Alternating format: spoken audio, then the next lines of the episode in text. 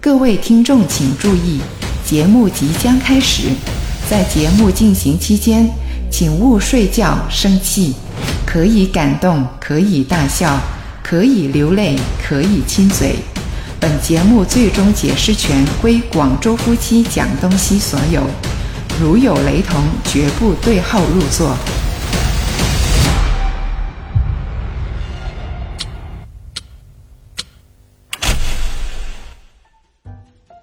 老公啊，你有没有想过我们的未来呀、我们的未来啊，呃嗯也没有刻意去想吧。嗯，就说明是未来了嘛，是一个未知的世界嘛，就是它有一种不确定，还有是一种令人猜不透的那种憧憬和好奇嘛。那未来可以是很遥远，也可以是两三天这样子啊。那遥远的话呢，就好像那个小说啊《三体》里面一样说到的，说不定某一天，地球文明可能会跟外星文明展开战斗啊，就是打仗那种。但是呢，也可以很近啊，呃，或许是你追逐的梦想，又或许是那个无尽遐想啊。总之呢，关于未来的话，你有没有一些什么大胆的想象预测呢？嗯，就是如果是要幻想一下未来的话，可能就是能够天马行空一点咯。嗯但是如果说按着很正常的那个角度来说的那个未来，我觉得有确定的，也有不确定的，但是那种好像大家都有机会看得见。啊嗯，如果说更远一点的未来，可能大家我们这一代未必看得见的东西，那也也可以猜想一下吧。哎呀，我觉得那些什么外星文明那些太遥远了。啊对，因为最起码我觉得我们这一个有生之年应该很难去触及到这个方面吧。嗯，我觉得倒不如想象一下我们接地气一点的啊，我们未来生活的一些想象，嗯，还比较更好一点，是吧？对那些什么外星文明啊，那些就不关我们事了。就相对来说遥不可及一点，因为刚好最近看了那个《哆啦 A 梦》的《伴我同行二》嗯，那个电影是吧？那个电影，对，其实我们看的比较晚了，那嗯实际上这个电影是去年还是前年的时候就已经拍好了。啊嗯但是我就最近才跟家人一起去看啦、哈、我们几个人，那看完以后呢，就好像又有点启发，哎，就对是它那种未来好像是更加触手可及一点。嗯，就比如说它的那个运输交通工具啊，嗯呃我觉得是可能未来几十年真的有可能实现。嗯细致一点，就说到那个摩托车，啊啊，对，大雄他不是说一句语音，然后那个摩托车就会自动启动了吗？啊，无人驾驶的那对种，对对，那种的话可能是现在已经有这种研究了嘛，研发了嘛啊，对对，啊，那所以我觉得可能这种的未来离我们会更近一点，而且实施起来的话，它这个可行性我觉得是更高一些。嗯，就比较实际一点。对，我看完那个《伴我同行》的电影之后呢，我会觉得整个电影就把过去、现在、未来三个方面的时间点，它都串联在一起了。嗯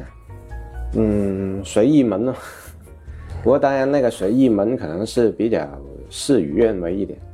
因为我相信是大家人类美好的愿望，就比如说他回到过去啊这种，其实我不知道以后真的有没有机会实现了。那一种好像属于是元宇宙的产物了对对吧？对，我知道，但是其实我还是挺希望能够有机会实现一下。啊，对对对，我也觉得是。那假如这个东西是真实存在的话呢？其实我觉得能够回到过去，这个也是对我们，呃的一生来说是一个挺好的一个回忆吧。像我们今天讲的这个话题啊，未来的一百种想象啊，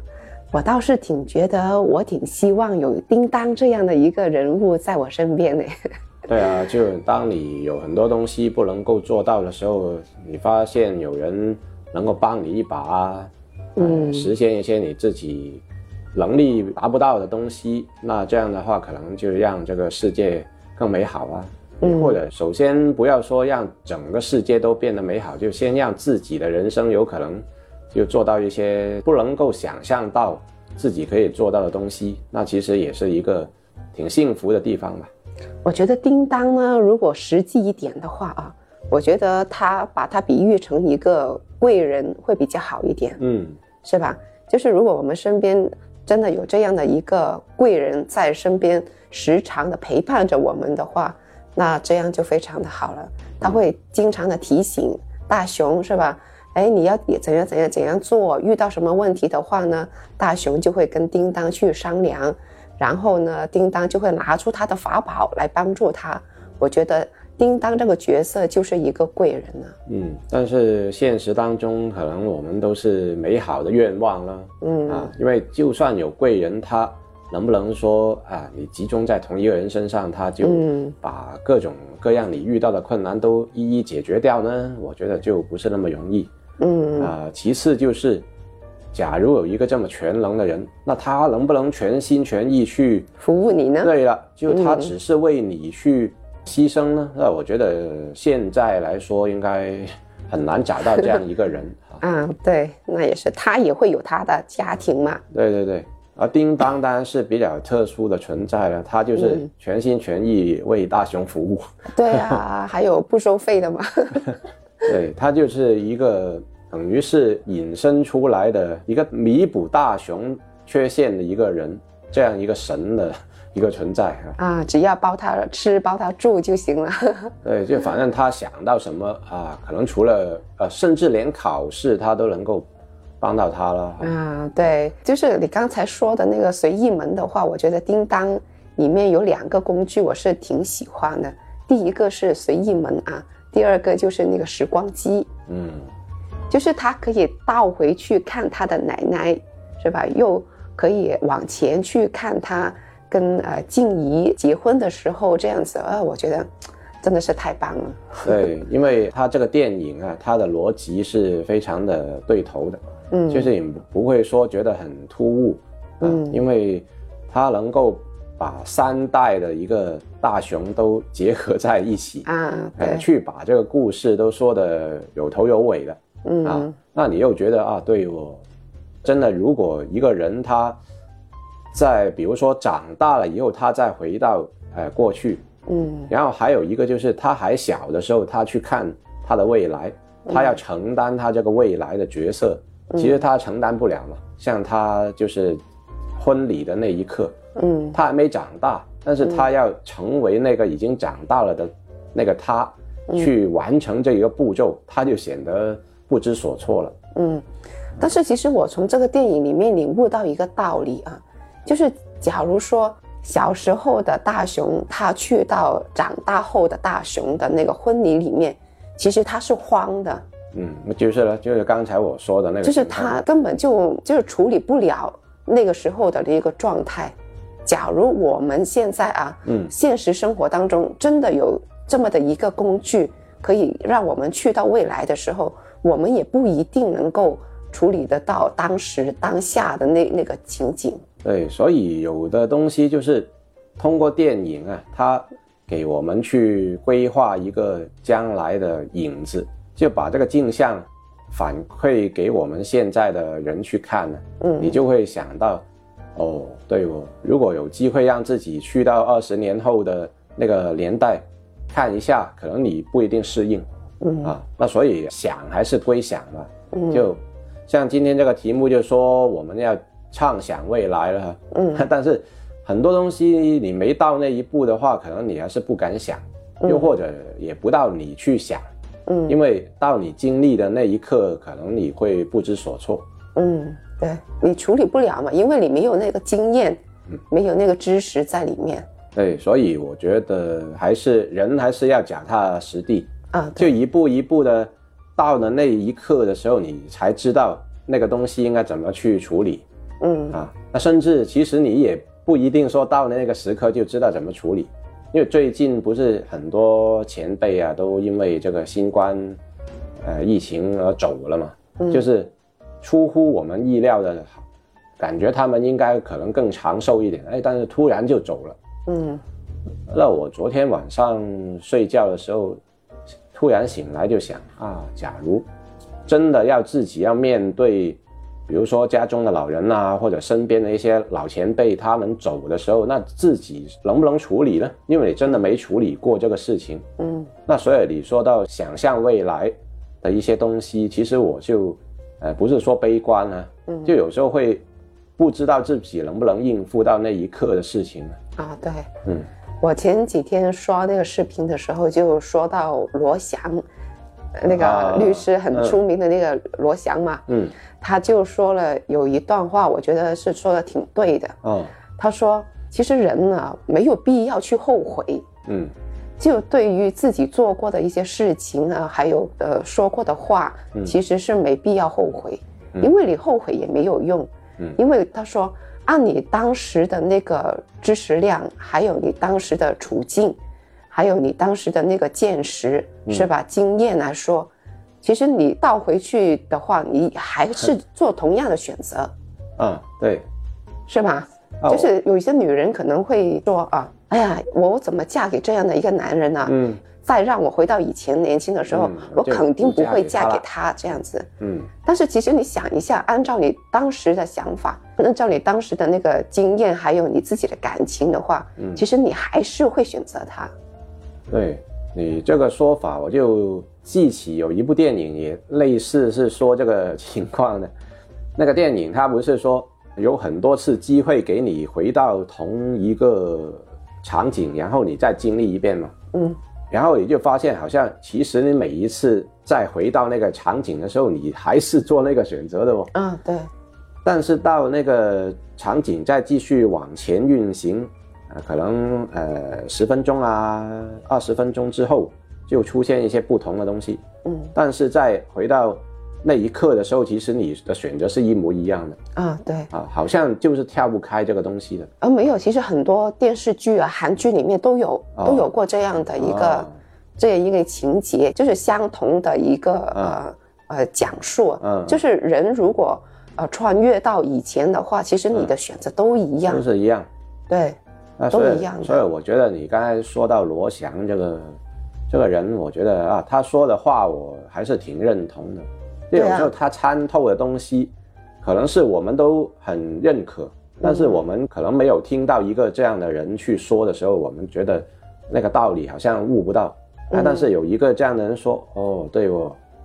其实我就觉得有道理了。嗯，就是当他一说一点，我们嗯突然间就开窍了，就懂了。嗯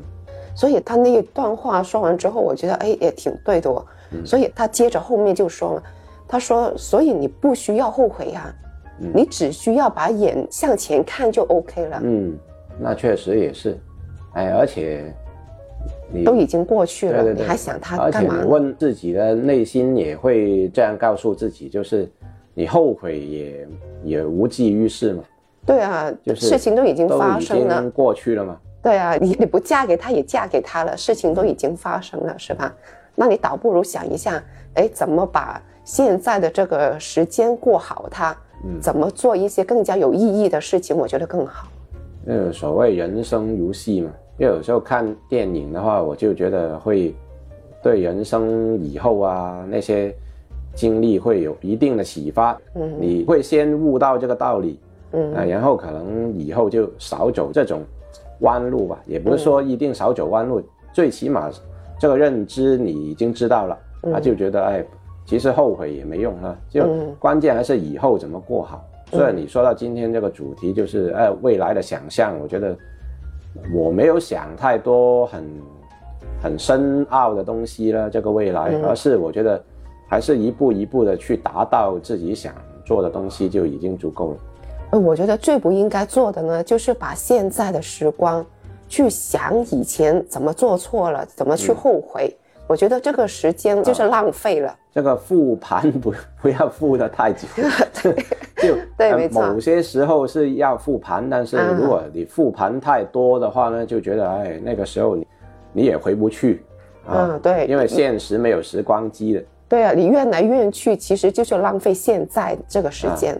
那但吧是我觉得可能回想一些过去美好的东西，可能回味一下这种是没有问题的。嗯但是要后悔的话，我觉得其实就导致自己也不开心，好吗？嗯这个没这个必要咯。嗯你回味一些开心的东西，可能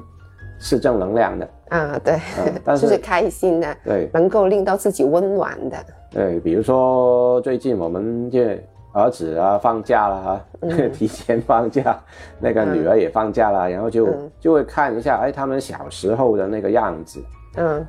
呃，会有些感慨了哦，嗯就一下子现在就这么长这么大了，嗯啊，哎，过去他还是这么可爱啊，嗯当初这个年龄啊，你又回不去了。嗯但是我好像又没有说想太多这个呃不开心啊，或者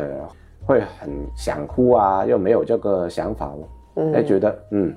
其实就是这样了啊，留下一个印象就 OK 了。啊，以前做错的选择，或者嗯是呃后悔的一些事情啊，我觉得这些事情正是因为经历过，所以你才知道对的应该怎么做。嗯，就肯定有一个纠正错误的过程了。对啊，就是当时来说，你肯定是觉得自己的那个选择是没有错的，嗯，当下的那个决定你觉得是肯定是对的要不然你当初也不会那么那样去做了，啊，对啊，是啊，当初你也不会做出这样的一个选就会择很呀，很认定，就在当时那一刻就很认定这个选择是对的，嗯，那对然后自己才会去选择。嗯很多人都会有选择困难症，嗯那其实我觉得也很难怪，包括自己或者有这种选择困难症的这种人了，嗯因为其实好像你觉得虽然五十五十，但是你选这个究竟是对还是错的呢？你都要选，嗯，但是其实你这个选择是有可能错的，嗯但是选了以后你就只能够无悔了。嗯啊。那但是如果老是觉得哎不行，早知道当初就不应该这样，但是哪有这么早知道了？对啊，没有早知道对啊啊，那你正是因为错过，你才知道之后应该怎么走嘛，这个路， 对，那反正就是所谓的摸着石头过河啊，啊我对觉得都是有道理的。这句话就是你摸着石头过河，你真的不知道摸完这个石头之后下下一个石头在哪里，是对啊带领你通向哪个地方。对啊，说不定前面就是一个大坑啊，对啊，那其实也没办法了，你刚好就摸到那个你石头啊。已经选择了，刚好就是那块石头，对啊，嗯，就是这样子啊，就是所以没有必要去后悔，说不定就是上天让你成长啊，呃，好像也对，对啊，所谓经一事长一智嘛，是吧？那你总要经历过了，你才会成长嘛。嗯你没有经历过的话，你这个人怎么会有一个经历在里面呢？对，所以那个时候，刘嘉玲她不是嗯出过那个裸照那那个事件嘛？嗯对她当时就呃在公众面前就说了有一句话嘛，嗯她说其实她是挺感激发生过这样的一件事情，嗯才有今天的刘嘉玲。嗯，那也是，凡事都是要这样想咯。那如果假如他因为这个裸照风波就